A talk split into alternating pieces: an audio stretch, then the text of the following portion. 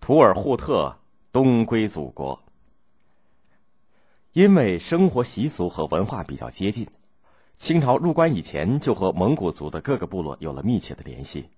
入关以后，关系更加密切，许多蒙古族的首领都被清朝封为王爷。公元一七七一年，就是乾隆二十六年，有一支远在欧洲额济纳河，也就是现在的俄罗斯伏尔加河下游的蒙古族图尔扈特部落启程回归中国，让乾隆皇帝好一阵激动。图尔扈特部是蒙古鄂鲁特蒙古四部之一，原来在塔尔巴哈台附近的雅尔地区，也就是现在新疆塔城西北及中亚部分地区游牧。十七世纪三十年代，部落的首领和鄂尔勒克因为和准噶尔部落的蒙古首领巴图尔浑台吉的关系不好，经常发生冲突，就率领整个部落和其他部落的部分牧民，带着帐篷和牛羊向西迁徙。进入人烟稀少的额济纳河下游的草原放牧，但是这里属于沙皇俄国的势力范围，沙皇派军队前来骚扰，强迫他们宣誓效忠沙皇俄国。图尔扈特蒙古牧民不肯宣誓效忠，经常和沙皇发生冲突。图尔扈特蒙古牧民非常怀念故国，多次派使者向清朝政府上表，进献土特产品，诉说苦难，表示他们的思念和忠心。公元一七一二年，图尔扈特的使节又来到北京，康熙皇帝对远道而来的使节给予热情的款待，嘉奖他们的忠诚。接着，康熙派出图里琛率代表团经过俄国的西伯利亚去探望图尔扈特部。两年以后，他们到达了伏尔加河的下游，见到了久别的蒙古族的同胞，向图尔扈特的首领阿育齐汗转达皇帝的问候。清朝的使者受到了图尔扈特牧民的热烈欢迎，他们说，蒙古族和满族有共同的根源，衣帽服饰和祖国人民都相似，他们也是祖国的儿女。公元一七五六年，图尔扈特首领又派使节走了三年，到达北京，向乾隆皇帝呈现礼物，表示敬意。图尔扈特人对沙皇俄国的侵略和奴役不断的反抗。十七世纪六十年代。他们响应俄国著名农民领袖拉辛领导的顿河农民起义，起兵反抗。十七世纪末，又起兵支持巴什基尔人的起义。十八世纪六十年代，阿育齐汗的曾孙沃巴西继承了汗位，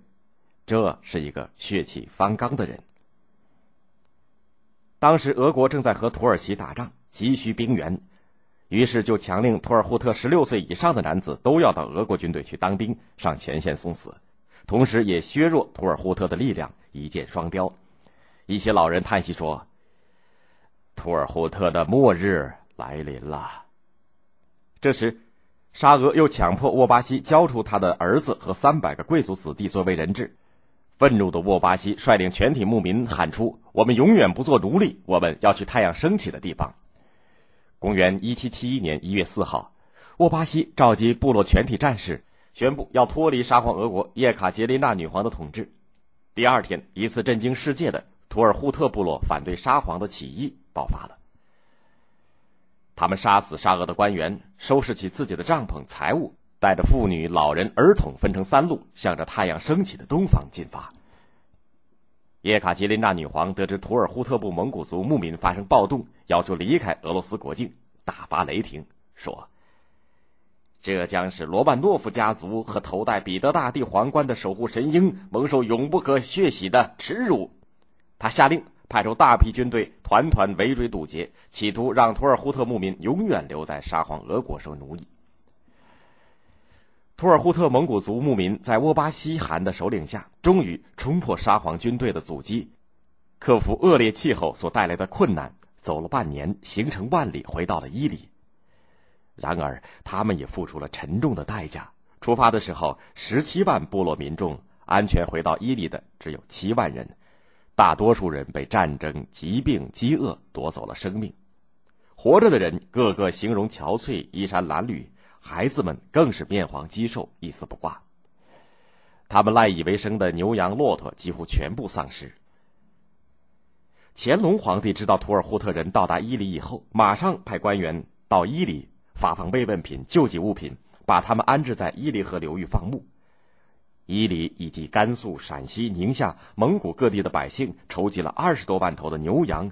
四万多石米麦，五万多件皮大衣，六万多匹棉布，还有大批的毡帐，送到伊犁，交到远道归来的兄弟姐妹手上。公元一七七五年秋天，金色笼罩了北方的大地。乾隆皇帝在热河，也就是河北承德、木兰围场和避暑山庄，多次接见宴请了沃巴西等首领。乾隆封沃巴西为卓里克图汗，赐给管理旧图尔扈特部南右旗扎萨克之印。